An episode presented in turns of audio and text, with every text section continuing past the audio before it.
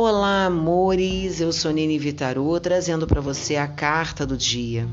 A carta do dia de hoje é o carro, que vem sob os auspícios do número 7 e por isso também fala de final de ciclos. A carta do carro fala daqueles conflitos internos que nós temos quando os ciclos se encerram. Seja porque eles se encerram na vontade de uma outra pessoa, seja porque eles se encerram na, na finalização de um contrato de alma. Muitas vezes nos deparamos com esses finais e nos perguntamos: e agora, José? E agora? O que fazemos da nossa vida? Muitas vezes, com essa finalização de ciclo, que até muitas vezes é desejado por alguns de nós, nos deparamos com conflitos, com medos, com angústias. O que eu faço agora? O que, que eu vou fazer agora?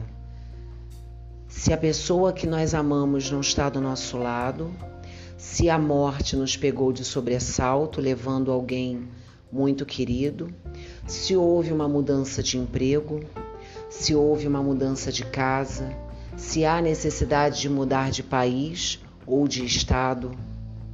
E agora?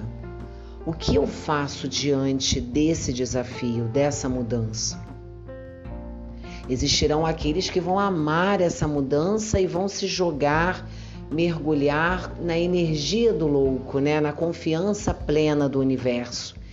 Existem aqueles que vão titubear que vão se perguntar qual o melhor caminho. E existem aqueles que ficarão apegados ali ao ciclo que já se encerrou, trazendo sofrimento não só para si, quanto para todos que o amam. Quando um ciclo se fecha, é necessário respirarmos fundo para sabermos qual caminho traz paz ao nosso coração. Isso é fundamental.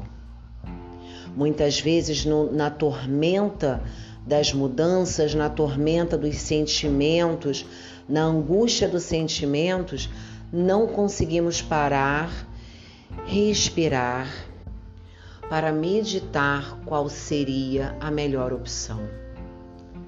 Muitas vezes essas mudanças, esses finais de ciclo, nos remetem aos nossos desafios pessoais, às nossas crenças limitadoras, às nossas crenças da infância e nos jogam diante de um medo sobre-humano, sobrenatural, um medo maior do que a própria existência.